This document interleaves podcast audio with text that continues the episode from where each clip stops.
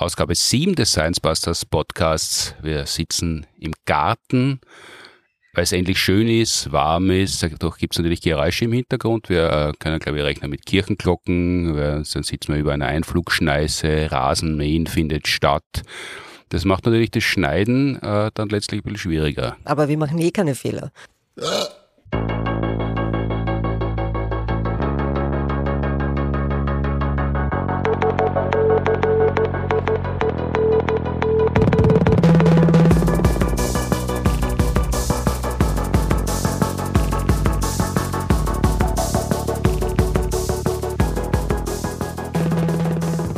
Herzlich willkommen zur siebten Episode unseres Podcasts, bereits produziert wie immer mit Unterstützung der Uni Graz und der TU Wien. Mein Name ist unverändert Martin Puntigam. Heute sitzt mir aber erstmals gegenüber Elisabeth Oberzaucher, Verhaltensbiologin an der Uni Wien. Hallo. Hallo. Seit 2015 kann man sagen weltberühmt als Ig Nobelpreisträgerin für die Untersuchung der Manneskraft eines marokkanischen Alleinherrschers. Wie viele Kinder hat der gehabt? Ja, also im Guinness-Buch der Rekorde steht er mit 888 äh, Kindern. Eine sehr schöne Zahl. Ja, ist eine Schnapszahl, deswegen ja, aber auch ein bisschen unglaubwürdig und äh, es gibt tatsächlich einen wissenschaftlichen Disput darüber. Aber es gibt auch historische Quellen, die glaubwürdigere Zahlen nennen. Und, und höher oder tiefer? Naja, es, äh, sind 600 Söhne da erwähnt. Und die Töchter nicht oder die sind mit gemeint? die Töchter sind nicht nur mit gemeint, schrecklicherweise wurden die Töchter bei der Geburt umgebracht. Also ähm, laut historischen Berichten hat das wirklich auf äh, über 1000 Kinder gebracht, genauer gesagt 1171. Aber die Hälfte davon hat er äh, eigenhändig umgebracht umgebracht oder umbringen lassen oder warum, warum sind die äh, Mädchen nicht ins Leben gekommen? Ja, das ist äh, eine Frage, die biologisch natürlich nicht wirklich so gut beantwortbar ist, weil eigentlich ist es ja ein bisschen ein Schuss ins Knie, wenn man seine eigenen Kinder umbringt, evolutionär betrachtet. Also es ist bei uns äh, ausgesprochen unüblich und im Strafrecht verankert. Glücklicherweise.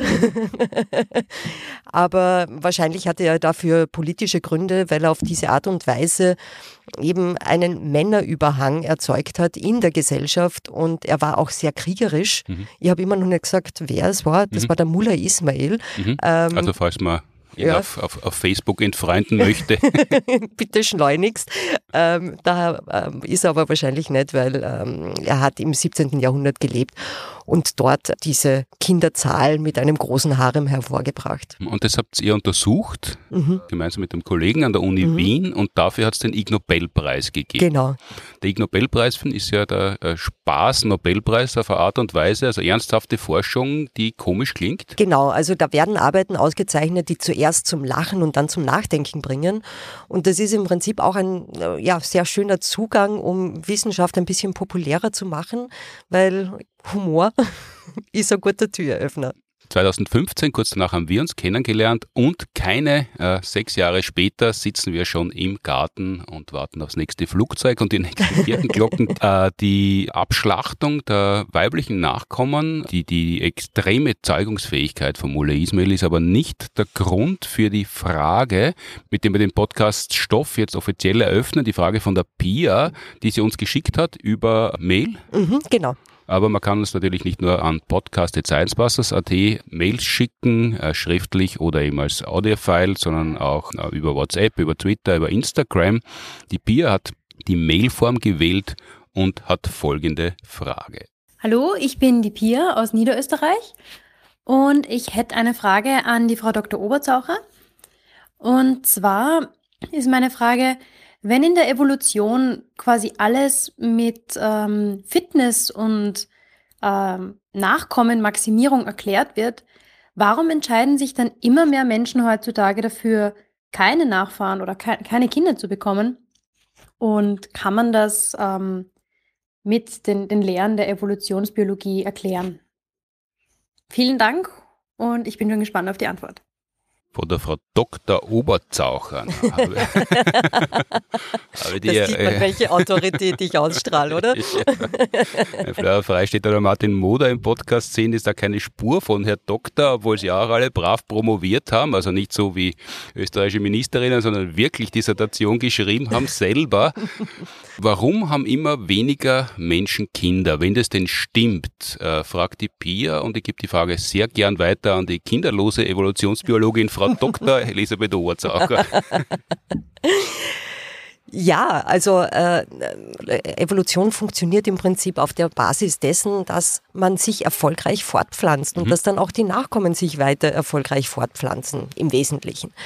Ähm, und da ist die Frage natürlich schon sehr angebracht, was heißt das eigentlich für Evolutionsbiologie?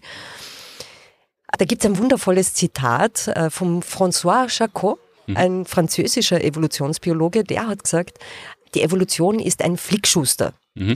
Also das heißt das, im Prinzip. Das, da weiß ja heute kaum noch jemand, was der Flickschuster beruflich eigentlich gemacht hat, Stimmt, oder? Das ist eigentlich ein schlechtes, schlechtes Gleichnis. Ne? Also irgendwie so, vielleicht sollte man es eher mit jemandem in so einem Handy-Reparaturshop äh, vergleichen. Ja.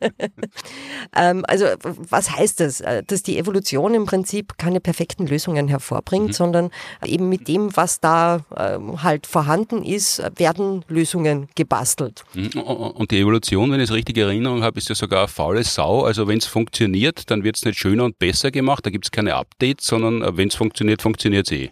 Genau, also man könnte sagen, die Evolution hat erfunden, es ist gut genug, passt schon. Ja.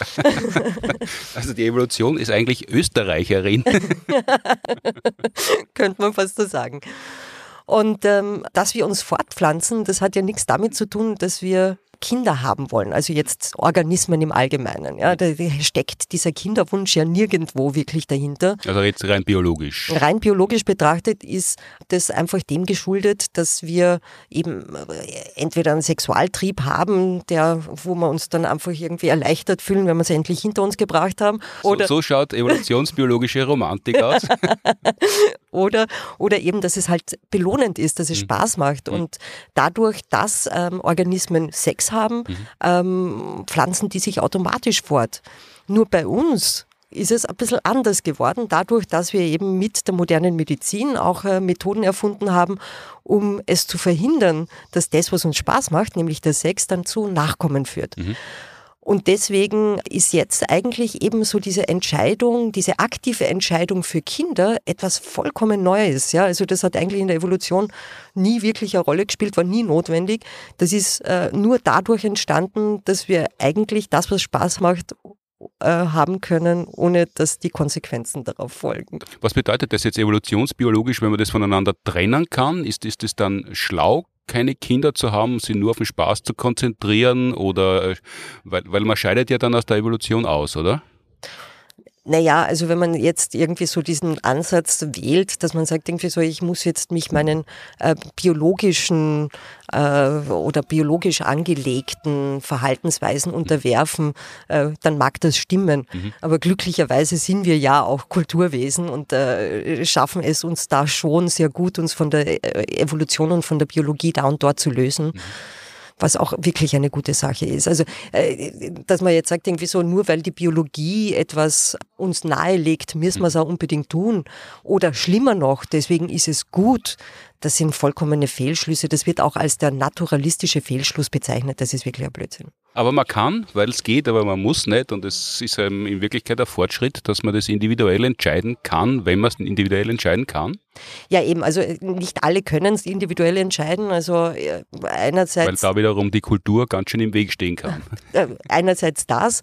Ähm, andererseits gibt es natürlich auch die unerwünschte Kinderlosigkeit. Nicht alle Menschen mhm. sind fruchtbar. Also es ist ja schon ein sehr komplexes Thema, mhm. wo viele Faktoren zusammenspielen.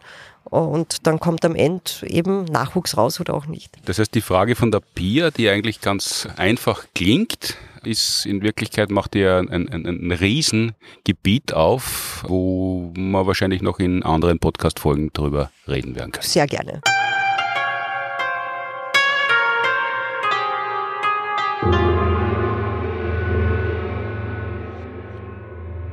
Einer der Einwände und einer der Kritikpunkte, die gegen die Evolutionstheorie vorgebracht werden, ist, äh, dass man dabei nicht zuschauen kann. Also, dass da Sachen behauptet würden, die halt sind, aber eigentlich kann man sie nicht sehen, sondern sie werden dann im Nachhinein interpretiert. Ja, und äh, das trifft auf manche Prozesse zu, die wirklich sehr langsam ablaufen, aber es gibt durchaus äh, nicht wenige ein, äh, Beispiele, wo man sieht, wie schnell Evolution gehen kann. Und äh, gerade aktuell sieht man es an Covid-19, mhm. ähm, wie schnell eben Viren Evolution betreiben können. Mhm. Ja, also die haben halt einfach viel kürzere Generationenfolgen, reparieren auch ihre ähm, DNA schlechter, als wir das tun. Mhm. Und dementsprechend geht's da viel, viel schneller. Und wir haben ja gesehen, irgendwie so wie diese ähm, britische Variante jetzt sehr schnell die weniger ansteckenden Varianten verdrängt hat. Mhm. Das ist im Prinzip Evolution zum Zuschauen. Mhm. Das heißt, die Viren äh, reparieren schlechter, mhm. sagen wir als Menschen, aber für die Viren ist das natürlich in Wirklichkeit gut. Also die, die werden nicht sagen, hu, hat er wieder schlecht repariert, sondern äh, die werden gar nichts sagen natürlich. aber könnten sie was sagen, äh, würden sie wahrscheinlich sagen, äh, super, wieder schlecht abgeschrieben und äh, es geht's wieder dahin. Naja, also das ist so einfach kann man es nicht sagen, ja, weil dieses schlecht abschreiben, das kann super sein, das mhm. kann aber auch äh, echt schlecht sein. Mhm. Wenn man oft und viel schlecht abschreibt, dann bedeutet das einfach, dass äh, Veränderung sehr schnell stattfindet. Und bei vielen und schnellen Veränderungen, dann kann auch etwas dabei sein, was besser ist, aber die Wahrscheinlichkeit ist eigentlich viel größer, dass was dabei ist, was gar nicht so gut ist. Das kriegen wir halt nicht so mit, ja, weil die verschwinden dann so schnell wieder von der Bühne, dass man äh, das ganz verpassen könnte. Das kennt man ja vielleicht, wenn man, wenn man Tierfilme gern schaut. Das ist ja eher die Taktik von kleinen Lebewesen, wobei ja Viren nicht einmal dazu zählen, äh, dass, dass sie sehr viele Generationen hervorbringen, sehr viel Nachkommenschaft. Irgendwas wird schon dabei sein, was durchkommt. Aber bei größeren Tieren ist es ja ganz anders. Äh, da, da, und deshalb kann man bei größeren Lebewesen auch die Evolution nicht beobachten. Doch, durchaus. Also ähm, vor allem dann, wenn äh, bestimmte Bedingungen erfüllt werden. Mhm. Also ähm, diese Veränderungen, die passieren ja zufällig, aber dann gibt's äh, die Lebensbedingungen, die Rahmenbedingungen, unter denen sich äh, bestimmte Merkmale, bestimmte Eigenschaften als vorteilhaft herausstellen. Mhm. Und wenn sich jetzt diese Rahmenbedingungen massiv verändern, dann kann man auch wirklich dabei zuschauen, wie Evolution passiert. Also nicht nur wie Aussterben passiert, sondern Evolution? Ja, ähm, und da ist eben die Grundvoraussetzung, dass es innerhalb einer Art, innerhalb einer Population auch eine Variation gibt, also dass äh, die einzelnen Mitglieder unterschiedliche Merkmale haben und dann äh, können die, die halt für diese neuen Bedingungen besser passen, sich auch besser durchsetzen. Mhm. Dann äh, sterben zwar die aus, die es nicht so gut können, mhm. aber nicht die gesamte Art. Wenn du sagst, man kann das beobachten, äh, dann ist das jetzt eine Behauptung, dass man es beobachten mhm. kann oder man hat es schon beobachtet? Na, also äh, da gibt's äh, das, das bekannteste Beispiel überhaupt äh, in dem Zusammenhang ist der Birkenspanner.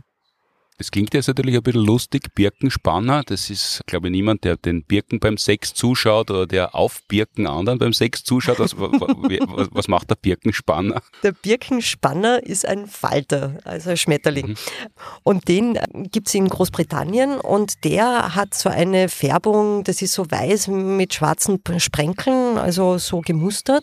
Aber in Großbritannien ist das sehr, sehr, sehr gut äh, mhm. dokumentiert. Mhm. Der ist nämlich an sich sehr, sehr gut getarnt, wenn er auf äh, Baumstämmen sitzt, die mit Flechten bewachsen sind, durch dieses weiß-schwarz-Muster, also dass der so gefleckt also die, ist. der Stamm der Birke ist dann weiß und die Flechten machen dieses dunkle Gesprengsel drauf. Jein, also eher, eher ist es so, dass, dass auch auf anderen Bäumen der Birkenspanner sitzt mhm. und die Flechten machen eben so dieses gemusterte, gesprenkelte, machen es eigentlich eher heller. Mhm. Und die Flechten, die sind ja eine Symbiose von Algen und Pilzen. Mhm. Und äh, die sind wahnsinnig empfindlich gegenüber Luftverschmutzung. Also die werden auch als Indikatoren für Luftverschmutzung herangezogen. Also wenn es wenig Flechten gibt, dann ist das immer ein echtes Warnsignal, dass mit der Luftqualität etwas wirklich im Argen ist. Hm. Die reagieren auf mehr Feinstaub oder auf mehr Schadstoffe in der Luft oder auf beides? Auf beides. Also die sind wirklich anfällig. Also vor allem bei der industriellen Revolution waren es hauptsächlich eben Schadstoffe, die da dafür gesorgt haben, dass die Luftqualität wirklich wirklich, wirklich schlecht geworden ist und dadurch dazu geführt haben, dass äh, die Flechten verschwunden sind. Und dann haben die Baumstämme plötzlich ganz anders ausgeschaut. Also jetzt war es dann plötzlich viel finsterer, viel dunkler. Mhm. Und das war für die für, für den Birkenspanner ungünstig, der ja gern zur, zur Fête Blanche ausgegangen ist und auf einmal war der Smoking gefragt. So quasi, genau. Also äh, die haben dann wirklich äh, auf diesen dunklen Baumstämmen waren die zu hell eigentlich und sind dadurch äh, viel besser gesehen worden von ihren Raubfeinden, also von Vögeln, hm. die mhm. sich gerne von diesen Faltern ernähren. Und, und dadurch ähm, ist dann eben dieser Birkenspanner, wenn er zu hell war, viel leichter gesehen worden, aufgefressen gefressen worden. Das heißt, so ist dort das Problem der alten weißen Männer gelöst worden. also in dem Fall ist es keine Frage des Alters und auch keine Frage des Geschlechts, ähm, aber es gibt durchaus eben bei dem Birkenspanner eine Variation, was eben die Helligkeit des Erscheinungsbilds betrifft. Das also heißt, das heißt die, die helleren sind, äh, die, die waren quasi Gruß aus der Küche mhm. und, und, und, die, die, die grau schattierten, die haben ein bisschen länger durchgehalten, das war die Suppe und nur dann, wenn wirklich noch ein Hunger war, äh, haben die aufgezeigt, die dunkel war. naja, also irgendwie so, so ungefähr kann man sich vorstellen. Also ähm, natürlich als Jäger geht man zuerst auf das, was man als, äh, am besten sieht und wenn man dann nichts mehr findet, dann muss man halt ein bisschen genauer hinschauen. Also wenn man jetzt jagen geht, nur um sich zu ernähren. Nicht, natürlich. Also auf, bei, der, bei der Großwildjagd geht man nicht auf das, was man am leichtesten findet, sondern wofür man bezahlt hat. ja, äh, also Perspektivenübernahme. Ich bin jetzt schon ganz in der Vogelrolle drinnen. Also das bezeichnet man auch als Industriemelanismus, ähm, also eben dieses dunkler werden aufgrund dieser, dieser Veränderung der Umweltbedingungen. Mhm dass eben durch die Industrie Luftqualität so schlechter geworden ist. Melanismus bedeutet äh, dunkler werden. Dunkler werden. Mhm, mhm. Genau. Und jetzt, jetzt gibt es äh, in Großbritannien nur noch dunkle Birkenspanner? Ja, also es gibt immer noch eine gewisse Variabilität. Und ähm, also es gibt schon erste Anzeichen, dass jetzt mit der Erholung der Qualität äh, der Luft auch die Flechten wiederkommen und jetzt äh, das Pendel sozusagen wieder in die andere Richtung umschlägt. Also dass jetzt die helleren auch äh, wiederkommen. Also die waren nicht ganz weg, mhm.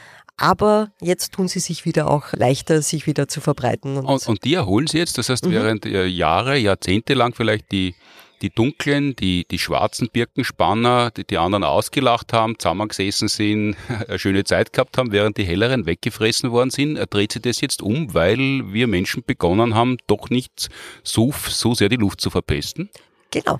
Also, und das ist ja auch irgendwie äh, ein wundervolles Beispiel dafür, dass man sieht, dass die Evolution so nicht vorhersagbar ist, ja. Und das ist irgendwie das, was heute nach einer super Lösung klingt, morgen äh, wirklich blöd sein könnte. Mhm. Und das, was wir hier eben bei den Birkenspannern sehen, ist, dass die durch diese ja, unterschiedlichen Lösungen und durch diese Möglichkeit, unterschiedliche Lösungen äh, anzubieten, mhm. auch eben auf diese veränderten Bedingungen reagieren können. Also wenn man da jetzt sagen würde, wir setzen jetzt nur noch auf dunkle Färbung, mhm dann wäre es denen wahrscheinlich schwer, äh, also dann würde ihnen vielleicht jetzt sogar die Ausrottung äh, drohen, mhm. weil äh, sie schlechter getarnt werden. Mhm. Das heißt, selbst wir Menschen, äh, indem wir Sachen machen, sind immer Teil der Evolution. Äh, mhm. aber wenn wir uns so überlegen fühlen und glauben, wir greifen da jetzt ein nach reiflicher Überlegung, äh, was dann dabei am Ende rauskommt, ist trotzdem weitgehend unbestimmbar. Es ist äh, dieser Planet ein sehr komplexes System und es gibt sehr viele Zusammenhänge, die sich schwer abschätzen lassen. Deswegen äh, sind, sind äh, eben diese Konsequenzen, die wir auslösen in unserer Umwelt durch unser Handeln, in dem Ausmaß, wie die äh, unsere belebte Umwelt mit äh, beeinflussen, schwer abzuschätzen. Mhm, das ist ein bisschen ähnlich wie in der letzten Folge mit Florian mhm. Freistetter, äh, wir besprochen haben, ganzheitlich gegen die Erderwärmung heißt mhm. die Folge, dass Geoengineering oder Space Engineering eben sehr, sehr einleuchtend klingt und äh, nach einer praktikablen Lösung, aber eben die Systeme so komplex sind, die Vorgänge so chaotisch zum Teil, dass man wenn man am einen Ende herumschraubt, dann ändert sich nicht am anderen Ende was, was man bestimmen kann, sondern dann ändert sich am anderen Ende was und man muss Glück haben, dass zumindest kein Schaden angerichtet ist. Genau, also äh, das mit sehr großer Vorsicht zu genießen. Also wenn man wirklich groß angelegt versucht, irgendwie mit technologischen Interventionen jetzt irgendwie was zu reparieren, dann kann das auch sehr, sehr, sehr schief gehen. Und vor allem eben, äh, wenn man Technik einsetzt, passiert das ja meistens eben unter massivem Energieeinsatz, der dann erst wieder äh, unseren Planeten belastet. Also und, und, für einen Birkenspanner schaut es jetzt aber gut aus? Für einen Birkenspanner schaut es äh, wieder besser aus, ja. Und äh, interessanterweise, also der, der ist ja schon sehr lange in der Literatur über die Evolutionsbiologie, wird rauf und runter zitiert. Mhm. Aber es ist erst 2018, also es ist noch nicht so lang, lange her, hat man erst nachgewiesen, dass das tatsächlich stimmt, was man immer angenommen hat, dass nämlich eben diese Tarnfärbung, also wie sehr ich, erhebe ich mich optisch vom Hintergrund ab, mhm. dass die wirklich einen Überlebensvorteil darstellt, also dass die Raubvögel sie wirklich schlechter sehen können. Das ist aber mittlerweile auch belegt. Also, also das es in der Literatur, mhm. dass irgendjemand anfängt, was zu beschreiben und weil es schon was gibt, wird es öfter zitiert und dann wird es noch öfter beschrieben und dann wird es in der Literatur prominent und es schaut nie wer nach, ob das auch wirklich stimmt. Naja, also da muss man unterscheiden, irgendwie so, also dieses Phänomen, dass die Birkenspanner in der Färbung sich verändert haben, das ist sehr gut dokumentiert, sehr gut beschrieben. Also da ist die Datenlage wirklich sehr gut robust. Das, was aber noch gefehlt hat, äh, war, wieso das so ist. Also die, die Erklärung. Das war im Prinzip eben eine ein Erklärungsansatz, man könnte es als Hypothese bezeichnen, dass das eben diese Raubfeindvermeidung ist, diese Tarnung. Und wenn man es dann wissenschaftlich überprüft, dann kann man sagen, ja, das ist tatsächlich die Erklärung. Aber bis dahin sagt man, wahrscheinlich ist es darauf zurückzuführen. Also bis dahin ist der Hausverstand noch Gast, dann schmeißt man den raus, dann ist man bei der Wissenschaft. also es war quasi eine ethnische Säuberung durch Dreck bei den Birkenspannern, kann man sagen, äh, wie ja ethnische Säuberungen eigentlich immer stattfinden. Ja, je. Also der Dreck ist jetzt nicht das einzige Problem, das wir äh, unseren Mitorganismen schaffen auf der Welt. Also ähm, es kann auch andere Wege geben, wie wir echten Selektionsdruck auf andere Lebewesen ausüben können. Hm, indem wir sie bevorzugen zum Beispiel, also wo jetzt alle Menschen Hunde und Katzen eingekauft haben, ist der Wellensittich nicht mehr so beliebt als Haustier, so? Eher umgekehrt, also bevorzugen ja, aber ähm, so auf dem Teller bevorzugen. Also ja. als, als Nahrungsmittel. Als Nahrungsmittel. Wer, wer, gut schmeckt, wird ungünstig bevorzugt. In der Tat, ja. Also ähm, wenn Tiere ganz besonders gerne gegessen werden, zum Beispiel weil sie eben leicht zu erjagen sind oder äh, weil sie besonders gut schmecken mhm. oder weil sie als wasserlebende Tiere auch in der Fastenzeit gegessen werden können oder so irgendwas, dann ist es besonders gefährlich für bestimmte Arten und ähm, kann zur Ausrottung führen. Da gibt es Beispiele? Ja, da gibt es viele, viele Beispiele. Also beispielsweise die Waldraps. Das ist ein Ibisvogel, der jetzt keinen... Die Waldraps, ist das ja. Singular oder Plural? Also das ist, nein, das ist Plural. Also ah. Waldrap ist Einzahl. Der, der Waldrap oder die Waldrap? Ähm, ja, also irgendwie die Waldraps im Plural lässt sich besser gendern. Also es sind auch weibliche dabei. Der Waldrap. Der, der Waldrap mhm. und die Waldraps oder die mhm. Waldrappe. Die Waldraps. Die Waldraps. Mhm. Und die sind eben fast völlig ausgerottet worden, weil sie relativ leicht zu erjagen waren und auch noch gut geschmeckt haben. So im 17. Jahrhundert mhm. ähm, hat es nur noch ganz, ganz wenige gegeben. Wie, wie schauen die aus? ja, nicht besonders hübsch. Äh, tatsächlich, also wenn man sie jetzt ästhetisch bewerten möchte.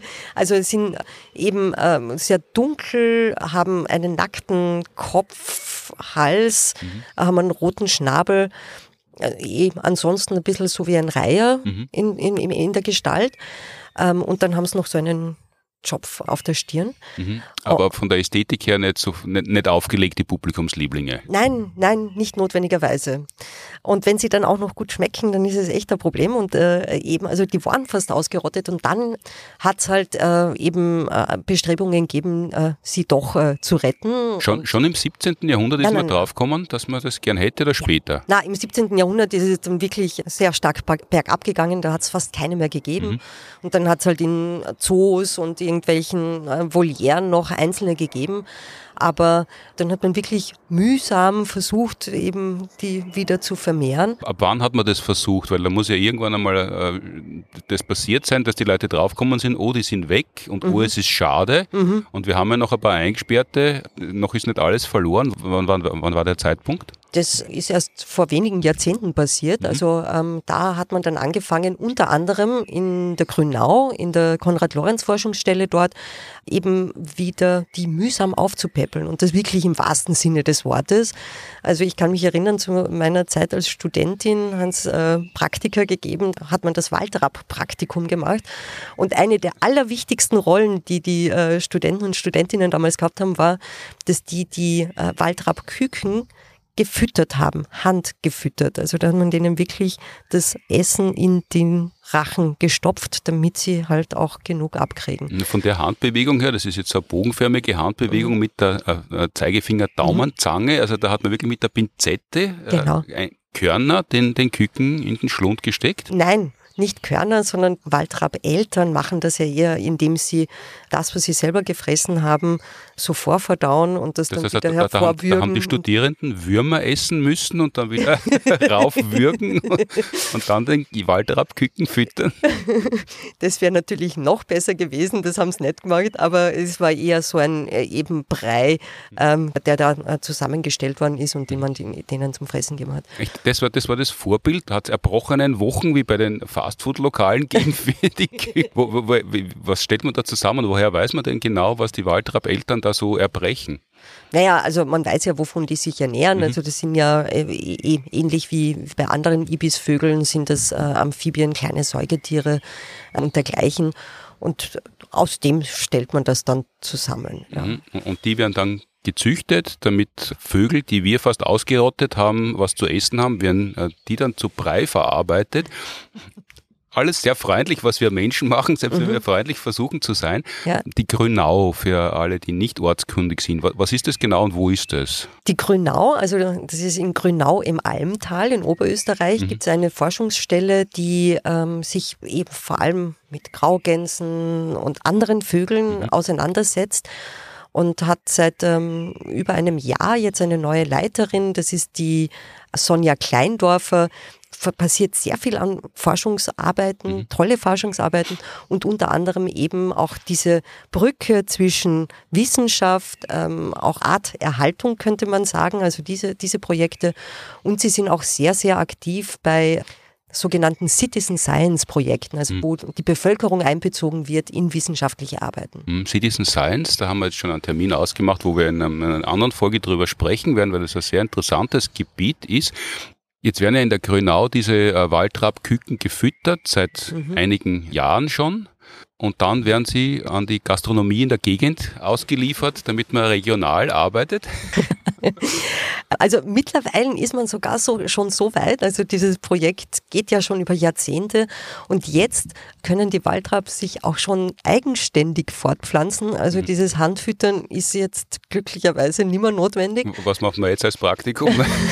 Es gibt genug andere Fragen zu beforschen. Aber eine Sache, die auch ganz, ganz wichtig war, war, die Waldraps sind an sich Zugvögel, also die überwintern in Italien. Mhm.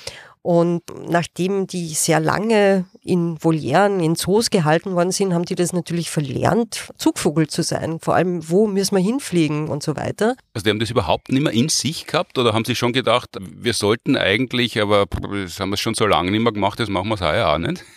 so in der Art, ich weiß den Weg nicht mehr. Äh, das ist etwas, was normalerweise eben von den Eltern zu den Jungvögeln äh, weiter tradiert wird, diese Flugzugstrecken und dergleichen. Ja, aber hat, ähm, hat es Vorteile für die Waldraps, dass sie fliegen oder hätte man sich denken können, wenn man sie in der Grünau eh neu züchtet oder in anderen äh, Aufpäppelungsprojekten, dann kann man sie gleich da lassen, sparen sie sich den Weg. Jetzt wird es eh wärmer, es gibt eh Erderwärmung, da brauchen sie nicht nach Italien überwintern fahren, können sie eh bei uns bleiben. Ja, also theoretisch äh, ähm, wäre das schon so, wenn man sagt, irgendwie so, ähm, sie sind jetzt wirklich von Menschen versorgt und können vor Ort bleiben. Aber die Idee dahinter ist ja, dass die auch selbstständig wieder werden mhm. und wirklich ausgewildert werden. Und dafür ist es im Winter in Österreich doch noch ein bisschen kalt. Okay. Und deswegen, wie, wie, wie, weit südlich fliegen Sie nach Sizilien oder wo, wo überwintern die denn? Na, das ist, äh, reicht eigentlich schon, äh, also sobald Südtirol? Sie die Alpen, äh, Südtirol, ein bisschen weiter, weiter runter, also die müssen nicht ganz nach Süden, mhm.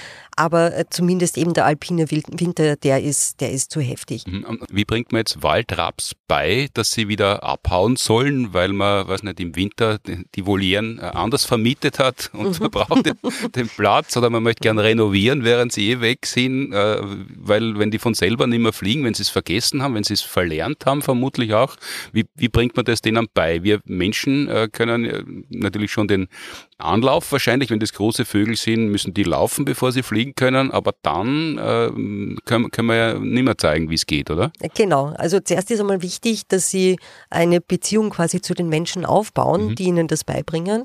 Und das passiert über Prägung, also eh dadurch, dass sie so handgefüttert werden. Mhm. Glauben Sie uns, dass das, was wir tun, äh, auch für Sie interessant sein könnte.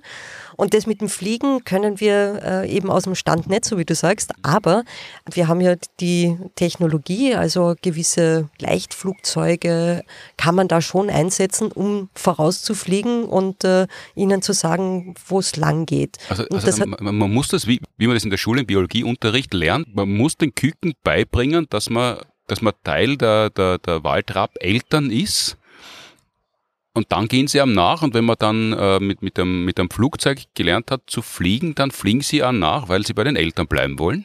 Genau, so auf die Art äh, hat das auch funktioniert und da ist vor allem der Sepp Hemetsberger sehr aktiv gewesen und ist da wirklich mit dem Leichtflugzeug denen vorausgeflogen und das hat auch sehr gut funktioniert. Also mittlerweile funktioniert das dann auch auf der Basis, dass die älteren Waldraps äh, es den jüngeren weitergeben und äh, auf diese Art und Weise dieses Wissen auch weitergegeben wird. Biologie kann man mittlerweile auch studieren, Verhaltensbiologie mit einem Praktikum in der Grünau, wenn man keine Höhenangst hat. Glücklicherweise.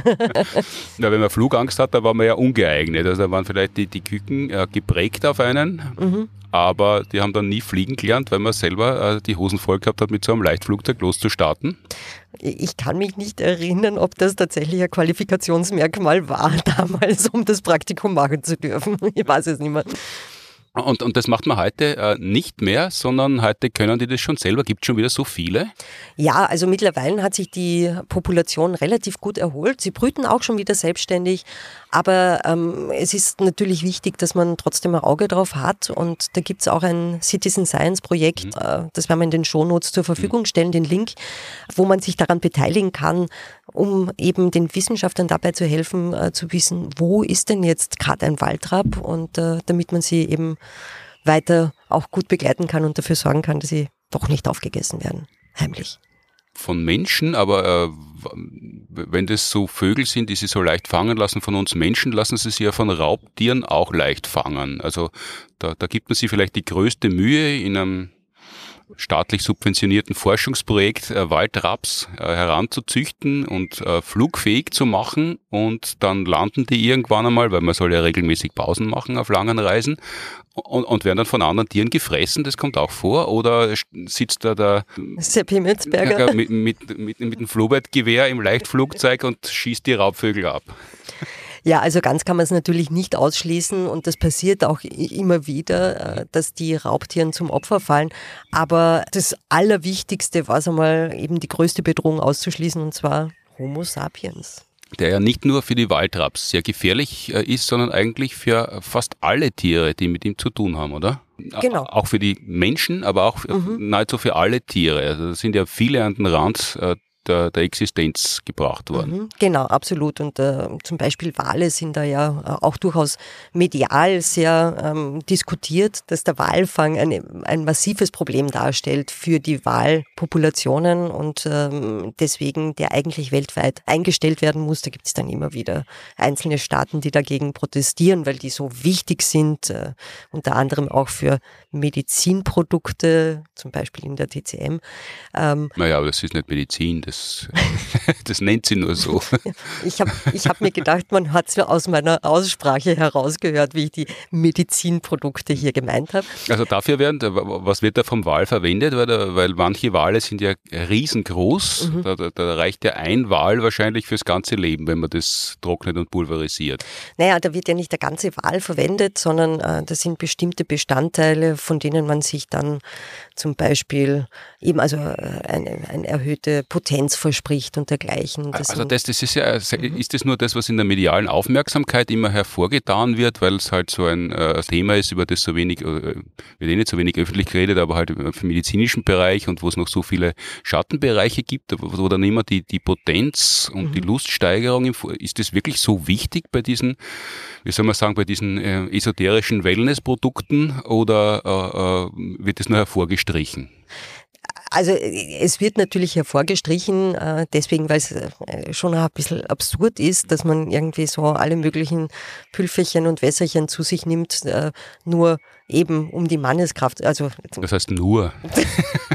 ich weiß nicht. Also aus meiner Sicht ist es tatsächlich ein bisschen, bisschen, bisschen schwer nachvollziehbar, ähm, dass das so eine Obsession ist.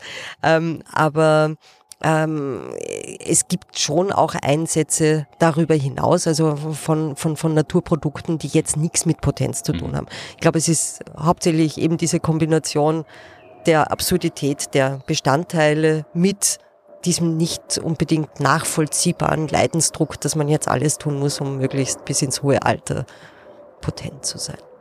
Naja, aber wenn die Evolution das so eingerichtet hat, dass man das schon trennen kann, dann äh, gibt es ja keinen Grund, früher aufzuhören. Die Evolution hat es nicht äh, eingerichtet, das zu trennen. Ähm, und dementsprechend, also wenn man jetzt schon äh, die Evolution als äh, äh Ratgeber heranziehen möchte, dann könnte man es auch mit der Potenz dann sein lassen, wenn sie weggeht. Ja, aber man muss ja nicht, weil man muss nicht, ja, wenn, man, wenn man was erfinden kann. Nein. Aber man muss dafür keine Tiere schlachten und zermahlen. Was nimmt man denn vom, vom Wal, um die Potenz zu steigern?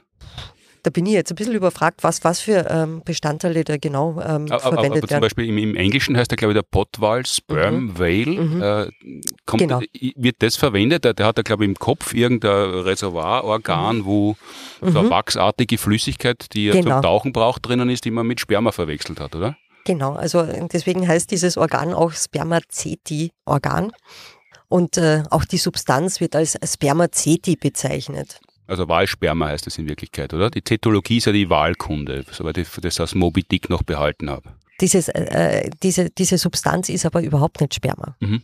ähm, sondern eben das ist so eine wachsartige Substanz, die ähm, eben eine wichtige Funktion hat, ähm, einerseits um auch äh, die Schwemmfähigkeit von den Walen zu stabilisieren, hat eben mit äh, Sperma gar nichts zu tun, wäre ein bisschen ein komischer Aufenthaltsort. Ja, also das ist quasi, wenn, wenn, wenn wir so eine Riesenblase von, ähm, also wenn wir unsere Hoden über der Nase tragen würden, Mhm. So könnte man sich das vorstellen. Ja, total un ungünstig, weil dann sieht man, ja, sieht man ja nichts. das auch. Und der Transportweg natürlich äh, auch äh, eigentlich ein viel zu langer ist. Mhm. Nichtsdestotrotz hat das eben zu diesem englischen Namen geführt, aber diese, diese Substanz wird ähm, industriell sehr weit eingesetzt. Also das ist jetzt nicht nur in der TCM, dass man das verwendet, sondern als Schmierorgan ist das eingesetzt worden, aber auch in ähm, der Parfum- und Duftindustrie mhm. war das eine ganz wichtige Zutat. Das ist das Walrad. Mhm. Also diese, diese wachsartige Substanz ist nämlich dadurch gekennzeichnet, dass die besonders flüchtige Duftstoffe sehr gut binden kann. Mhm. Und äh, eh beim Parfum ist es eigentlich auch ganz angenehm, wenn es nicht nach fünf Minuten schon wieder weg ist, sondern auf diese Art und Weise macht man es einfach länger wirksam. Mhm. Ich habe das persönlich auch schon eingesetzt, nicht das Walrad jetzt vom Wal selber, sondern ähm, die Na, die, die, die industrielle Entsprechung quasi dieses Walrads, also mhm. künstlich hergestelltes Walrad, weil ich äh, eben zum Thema Körpergeruch geforscht habe und wenn man da so Schweißproben sammelt, dann will man auch eben die für die Bewertung und die Experimente noch ein bisschen länger duftend halten mhm. und dafür sorgen, dass das äh, gleich bleibt. Und dafür haben wir dann diese Pads, mit denen wir den Schweiß gesammelt haben, auch mit dem Walrad ähm, behandelt. Wenn man gern nach Schweiß riecht, aber man ist ein bisschen unzufrieden damit, äh, dass das nicht lang genug hält, dass das nach dem Duschen immer weggeht, dann muss man sich vorher mit künstlichem Walrad einschmieren.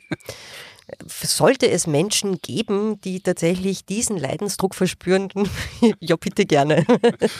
Äh, jetzt weiß man ja aus der Vergangenheit, nicht nur aus der Gegenwart, dass Wale, weil sie natürlich auch äh, gut zu sehen waren, weil sie groß sind, sehr viel gejagt worden sind. Und die haben ja, glaube ich, fast ein ähnliches Schicksal wie die Waldraps äh, zu gewärtigen gehabt, oder? Mhm, genau. Also äh, die sind auch äh, im 17. Jahrhundert im Prinzip äh, massiv gejagt worden. Unterschiedliche Meere sind da zu unterschiedlichen Zeitpunkten bejagt worden. Und das ist sehr, sehr spannend weil wir auf diese Art und Weise auch äh, beschreiben können, oder, oder erkennen können, wie äh, so Wale auf die Bejagung reagiert haben. Ja, wie reagieren Wale auf Bejagung? Durch Ableben, oder? ja, eben also aus Wahlsicht hoffentlich nicht. Ja? Und ähm, äh, wenn man jetzt äh, eben als Biologin sich mit diesem Thema auseinandersetzt, wie schafft man das irgendwie so, das zu untersuchen? Und da ist es sehr spannend, wenn man sich da auf historische Belege auch ähm, verlassen kann oder mhm. die zumindest einsetzen kann, um zu schauen, wie hat denn diese Beziehung Wahl-Mensch sich überhaupt verändert durch die Jagd. Mhm. Ja? Und äh, spannend in dem Zusammenhang ist, dass äh, im Nordpazifik die Waljagd sehr viel später begonnen hat als in anderen ähm, Regionen mhm. auf der Welt. Und da gibt's dann sehr gute Dokumentationen in den Logbüchern, spannenderweise, ähm, wie es denn da mit den Walen so war. Also diese Walfängerschiffe, die sind unterwegs gewesen und haben ganz genau dokumentiert, natürlich auch, damit man zurückkommen kann und mhm. beim nächsten Mal vielleicht was findet. Mhm. Wo habe ich welche Wale gesichtet, ähm, mit Breitengrad, nördlichem Grad, äh, also Längegrad, Breitengrad und dann natürlich auch äh, die Zeit, also den Tag, wann ich habe, äh, wann wurden die gesichtet. Und, und, und das ist ein bisschen so, wie die, die besten Schwammerlplätze von einer Generation zur nächsten weitergesagt werden. Das sind die Logbücher der Seefahrer. So quasi kann man sich das vorstellen. Und genauso wie bei äh, den Schwammerlplätzen ist man da auch ein bisschen heikel, mit wem man diese Logbücher teilt. Ne? Und äh, das haben jetzt äh, eben Biologinnen und Biologen gemeinsam mit Historikern gemacht, dass sie diese Logbücher ausgewertet haben und äh, haben 80.000 Einträge ausgewertet, wo eben diese Wahlsichtungen und auch wie äh, ja, erfolgreich war man bei der Jagd, mhm. dokumentiert waren und hat sich angeschaut, wie sich das über die Zeit entwickelt hat. Und da hat man was ganz, ganz, ganz Spannendes gefunden, nämlich im Nordpazifik, wo die Jagd ja viel später erst eingesetzt hat. Und weshalb es auch besser dokumentiert ist? Weshalb es vor allem vom Anfang an dokumentiert ist. Mhm. Äh, und da das ist ja das Wichtige immer bei Dokumentation, so wie bei Vorsorgeuntersuchungen. Es ist ja nicht wichtig, dass man alle zehn Jahre hingeht, sondern regelmäßig, weil dann hat man eben den Vergleich. Genau, dann kann man nämlich wirklich äh, sehen, welchen Einfluss hat diese Veränderung des äh, Selektionsdrucks, in dem Fall Raubfeinde Homo sapiens, mhm. ähm, welche, äh, welche Auswirkung hat das? Mhm. Und da hat man etwas total Spannendes festgestellt, nämlich, äh, dass die Erfolgsquote der Wahljäger in den ersten Jahren massiv abgefallen ist. Also um 58 Prozent ist es runtergerasselt, also weniger als die Hälfte der Wale, die man gesehen hat und die man eigentlich erlegen wollte, hat man dann geschafft äh, im Vergleich zu ganz am Anfang. Da sind dann Dilettanten nachgekommen und deshalb ist die Quote gesunken? das ist tatsächlich eine Frage, äh, die man sich gestellt hat. Und da hat man aber eben, glücklicherweise ist es ja so, dass diese Walfänger jetzt nicht nur in einem Jagdgebiet unterwegs sind, sondern die haben ja anderswo auch gejagt. Und anderswo haben die Erfolgsquoten gehabt, die durchaus vergleichbar waren mit anderen Jägern. Also an der persönlichen Inkompetenz dieser Jäger kann es nicht gelegen haben. Dann äh, gibt es noch eine zweite Überlegung, dass es daran liegen könnte, dass man zuerst irgendwie so die, die, die unfähigen ähm, äh, Wale quasi äh, ähm, erlegt hätte. Also unfähig ist jetzt wirklich sehr äh, despektierlich. Also äh, wenn man jetzt so eine Population neu bejagt. Ja? Mhm. Dann ähm, kommen als erstes die alten Gebrechlichen, die Kranken, die Jungen, äh, aber auch die, die ein bisschen zu übermütig sind, zu aggressiv sind und äh, zu viel Risiken eingehen. Mhm. Die kommen als erstes dran. Und dann wird schon ein bisschen schwieriger, wenn man die sozusagen erlegt hat und nur noch diejenigen übrig sind, die eben all diese Gebrechen mhm. nicht haben. Also die schnelleren, vorsichtigeren, zaghafteren, äh, die oder, die, die oft zu spät kommen, äh, die überleben dann eher. Genau, ähm, ein bisschen. Mhm. Ja, also das, das, das ähm, macht es schon ein bisschen schwieriger, erfolgreich zu sein bei der Jagd, aber ähm, erklärt nicht diesen massiven Abfall. Mhm. Dann ähm, gibt es noch eine dritte Hypothese, nämlich, äh, dass die Wale einfach gelernt haben, dass bestimmte Verhaltensweisen dabei helfen können, dem Jäger nicht zum Opfer zu fallen. Mhm. Da gibt es ja unterschiedliche Mechanismen, wie man was Neues lernen kann. Ähm, zum Beispiel eben kann man selber was lernen. Ja, also man kann selber auf eine gute Idee draufkommen und ähm, dadurch das auch in Zukunft vermeiden. Mhm. Oder man macht so, dass man sich innerhalb der Gruppe anschaut, wie es die anderen machen und von denen dann lernt, mhm. durch soziales Lernen. Also Wahltutorials quasi. ja, genau. Und ähm, also wenn man sich das eben anschaut innerhalb der, der, der Wahlgruppen, dieses soziale Lernen und das individuelle Lernen, hilft auch mhm. ein bisschen aber erklärt auch noch immer nicht diesen massiven Abfall. Mhm. Aber wodurch ist er dann zustande gekommen? Wenn nicht durch die, die Ungeschicklichkeit der Wale oder die Ungeschicklichkeit der Jäger oder wenn man in der Gruppe was lernt, dann bleibt es ja in der Gruppe. Wenn dann die Gruppe erledigt ist, dann gibt es nichts mehr zum Lernen. Wodurch äh, sind die Wale dann besser entkommen oder sind die umgesiedelt oder was war da der Fall? Genau, also das ist ähm, auf jeden Fall nicht auf äh, biologische Evolution zurückzuführen, ja, weil äh, diese wenigen Jahre, also die, die, die Pottwale, die werden ja so 60, 70 Jahre alt, also die mhm. haben eine ähnlich langsame Generationenfolge wie wir. Also, dass da mit biologischer Evolution so eine Veränderung stattfinden könnte, das wird viel, viel, viel, viel, viel länger dauern. Also mhm. über mehrere Generationen. Also biologische Evolution, dass sich in, in der Erbinformation wirklich was genau. ändert. Mhm. Sondern das ist wirklich eben auf äh, das Lernen zurückzuführen, da, da, ist man sich sehr einig. Mhm. Aber wie schafft man das zwischen den Gruppen, diese Information weiterzugeben?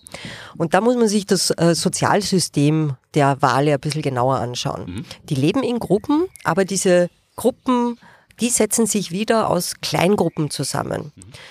Und das bezeichnet man in der Wissenschaft als Fission-Fusion-System. Aber Fischen jetzt nicht vom Fischen, wie, wie, wie, die Walfänger das machen, sondern was ist das für Fischen? Fischen im, im Sinne, also im Englischen Fischen, mhm. ähm, also auseinandergehen und wieder zusammengehen, mhm. heißt das im also Prinzip. Also Fission geschrieben. Fission geschrieben, genau. Mhm. Und Fusion geschrieben diese äh, Großgruppen, die zerfallen immer wieder in diese Kleingruppen und die Kleingruppen wechseln zwischen den großen Gruppen.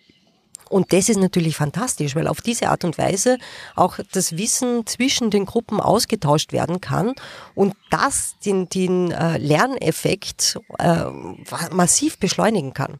Und auf diese Art und Weise kann man wirklich erklären diesen massiven Abfall. Also wenn man das alles mit einberechnet in einer Simulation, dann kommt man drauf, dass nur durch diese sozialen Austausch auch zwischen den Gruppen dieser massive Einbruch im Erfolg beim Wahljagen erklärt werden kann. Also die haben tatsächlich eine Strategie entwickelt, mhm. wie man den Walfängern entkommen kann. Ja. Was haben die da konkret gemacht? Also das, äh, was war quasi der, der Stoff im Wahlpflichtfach? Glücklicherweise ist das auch in den Logbüchern dokumentiert. Also ähm, da wissen wir relativ gut Bescheid, was die alles gemacht haben, mhm. um den Walfängern auszukommen. Nämlich ähm, einerseits gibt es Warnrufe, die mhm. die ähm, Wale einsetzen, um auch den anderen zu sagen, hallo, da ist was Gefährliches, äh, schwimmt davon.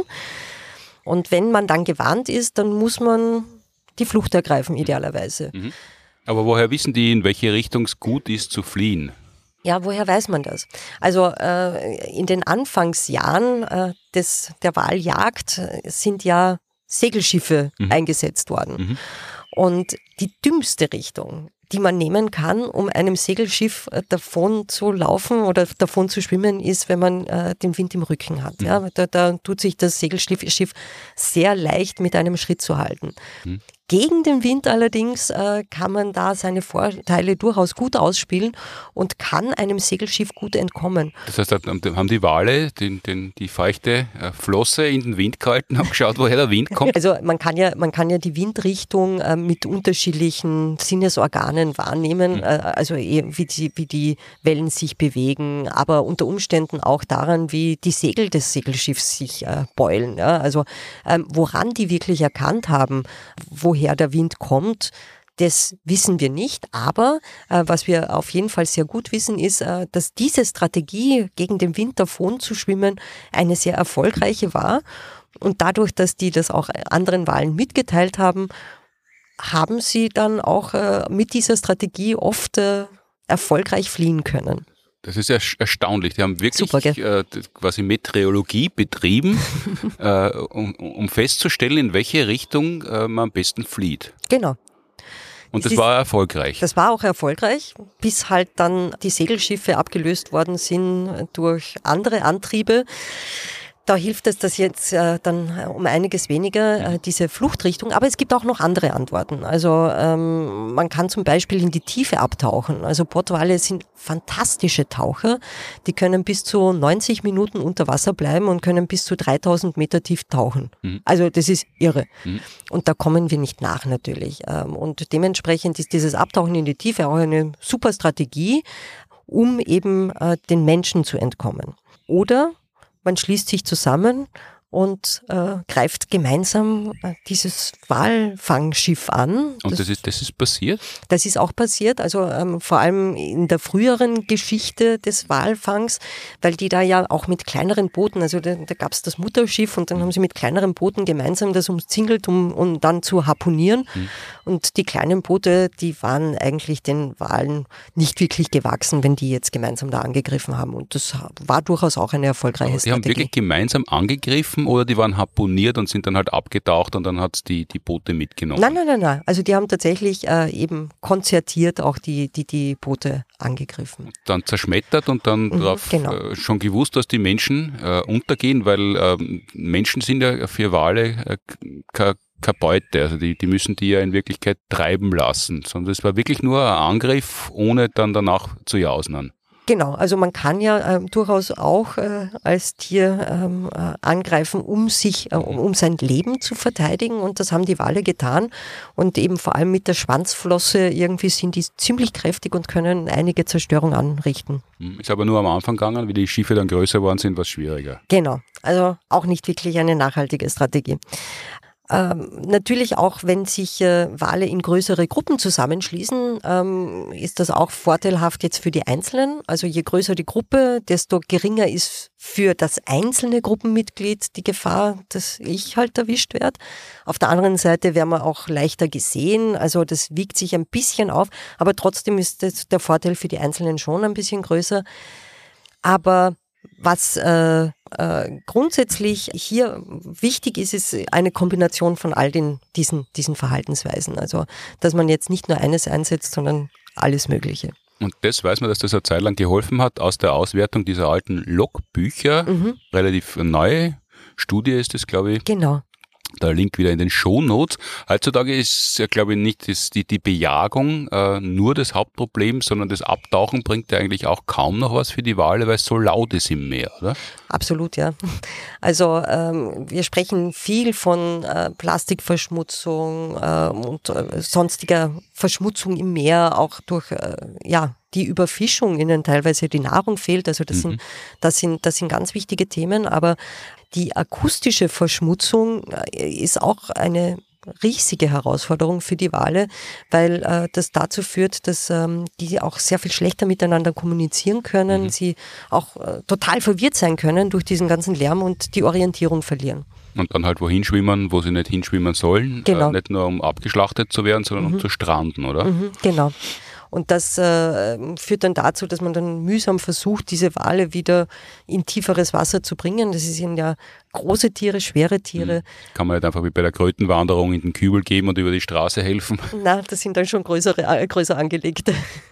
Und es misslingt ja oft. Also mhm, das, genau. das, das, ist ja gar nicht so selten in den mhm. Medien, natürlich, weil es ja was zu sehen gibt, aber es ist jetzt äh, gibt es Lebewesen, die aber selbst abtauchen und gemeinsam angreifen nicht können und die auch unsere Beute sind, nämlich Pflanzen. Ist da was ähnliches äh, zu beobachten oder müssen sie die Pflanzen einfach von uns essen lassen, weil sie ja nicht davonlaufen können?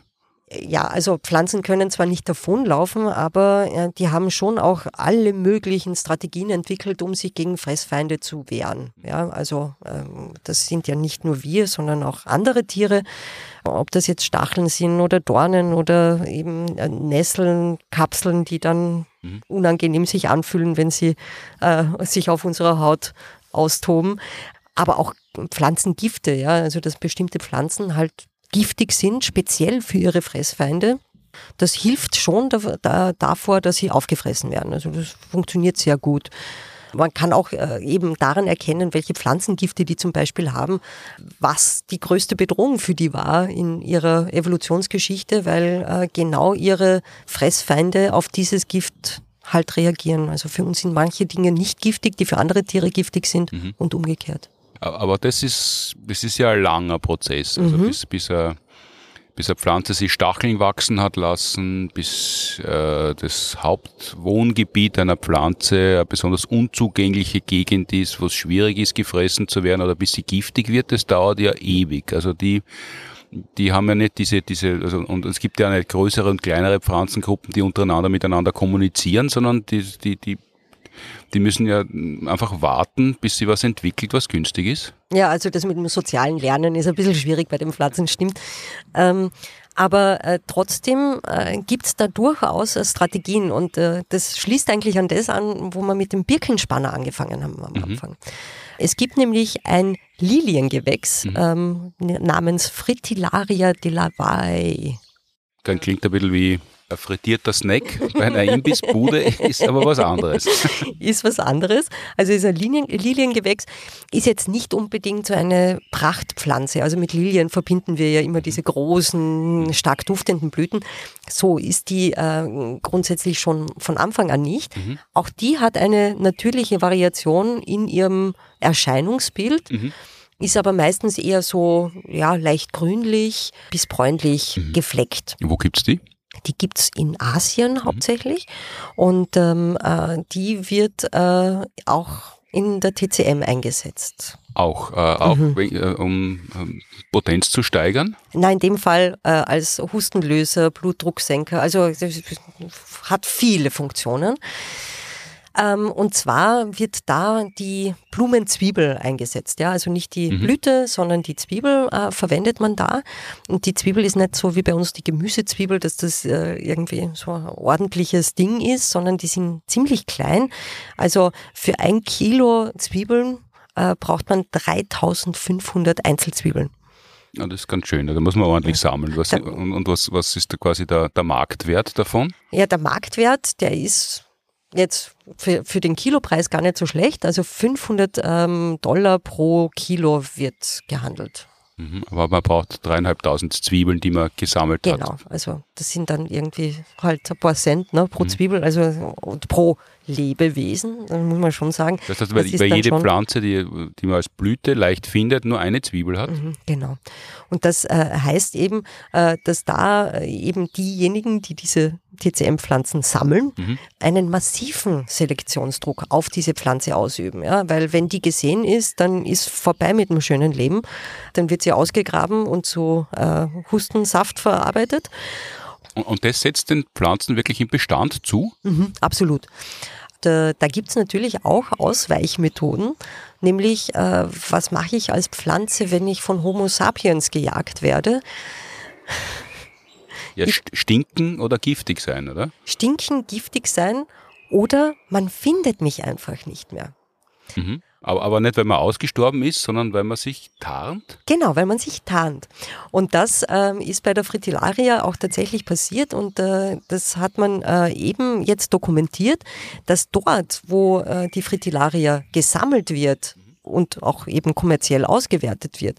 Da gibt es eine Variante im Erscheinungsbild, die super getarnt ist äh, gegenüber dem Hintergrund. Also die sieht man wirklich ganz, ganz schlecht.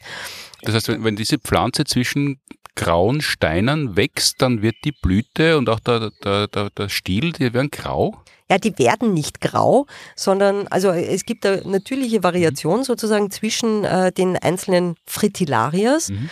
und die, die eher so Richtung braun, grau, gefleckt, unscheinbar sind, ähm, die werden halt seltener gefunden. Mhm. Man sieht sie nicht als die, die eher ins Grünliche ähm, tendieren, die sieht man, die werden deswegen auch ausgerottet.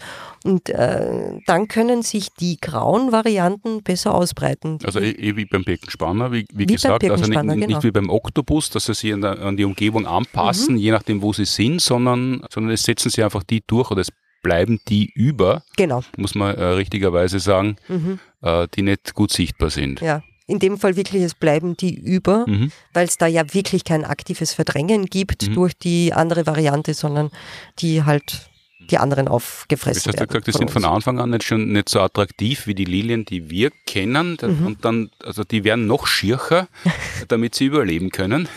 Naja, äh, schön und hässlich ist irgendwie so ein biologisch irrelevanter Begriff eigentlich, ne? aber für unsere Augen einfach unscheinbar. Also mhm. Schirch könnte ja auch total spektakulär auffällig sein. Mhm. Ja? Also es könnte ja auch knalltürkis sein, das wäre mhm. Schirch. Ähm, aber ähm, wenn man es jetzt irgendwie so ein bisschen äh, unauffällig macht, sich tarnt, nicht sichtbar ist, äh, dann kann das sehr gut funktionieren.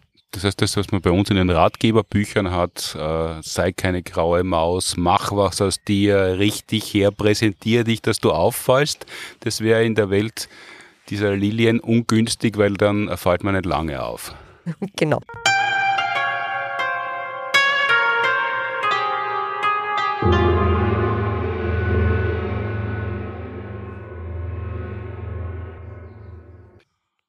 Soweit das evolutionäre Tier- und Pflanzenlob von der Frau Dr. Oberzaucher. Und wir sind beim Tipps- und Empfehlungsteil des Podcasts angelangt, der aber heute quasi einen Aushang zu bieten hat. Ja, in der Tat. Ähm, und zwar äh, starten wir im Sommer mit einem Forschungsprojekt gemeinsam mit dem Helmut Leder von der Psychologie an der Uni Wien. Mhm. Haben wir ein großes Forschungsprojekt zum Thema, wie wirken sich ja, Kunst und Grün in äh, urbanen Landschaften auf uns aus. Also von Physiologie über Psyche bis hin zu Wohlbefinden und äh, Sozialverhalten. Das wollen wir uns anschauen. Dafür suchen wir einen Doktoranden, Doktorandin und eine Postdoc. Ähm, und das wäre ganz, ganz super, wenn ihr euch bewerbt. Äh, wir freuen uns sehr. Allerdings ist die Deadline für die Bewerbungen heute schon.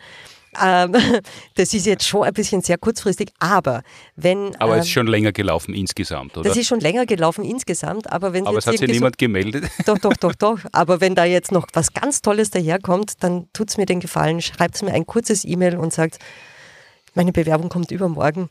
Dann nehmen wir die noch mit, weil da haben wir dann unsere interne Besprechung, wo wir unsere Auswahl treffen. Also das ist die Mitteilung an alle die, die sich bis jetzt schon beworben haben, wenn noch was Besseres da Na, wir haben noch nicht gesichtet.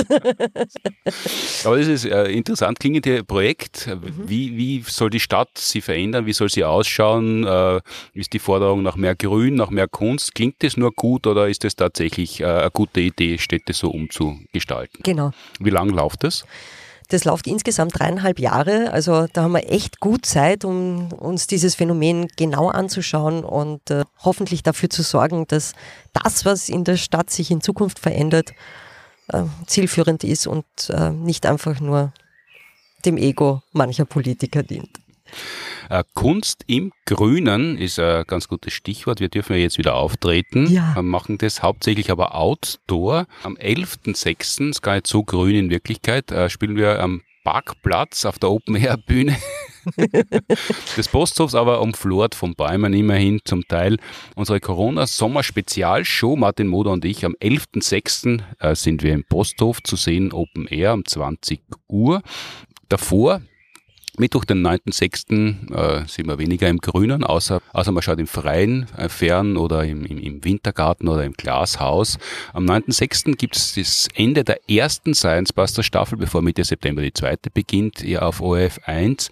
Mit einer Doppelfolge kehren wir aus. Frau Freistädter Martin Moder und ich zeigen, wie man den Klimawandel sich schön saufen kann und ob Klopapier als Tortenglasur taugt und dann gibt es sofort im Anschluss an die Klimawandel auf Ex runterlassen Folge noch das Saisonfinale mit äh, Höhepunkten und Ungezeigten aus der ersten Staffel. Am 7. und 8.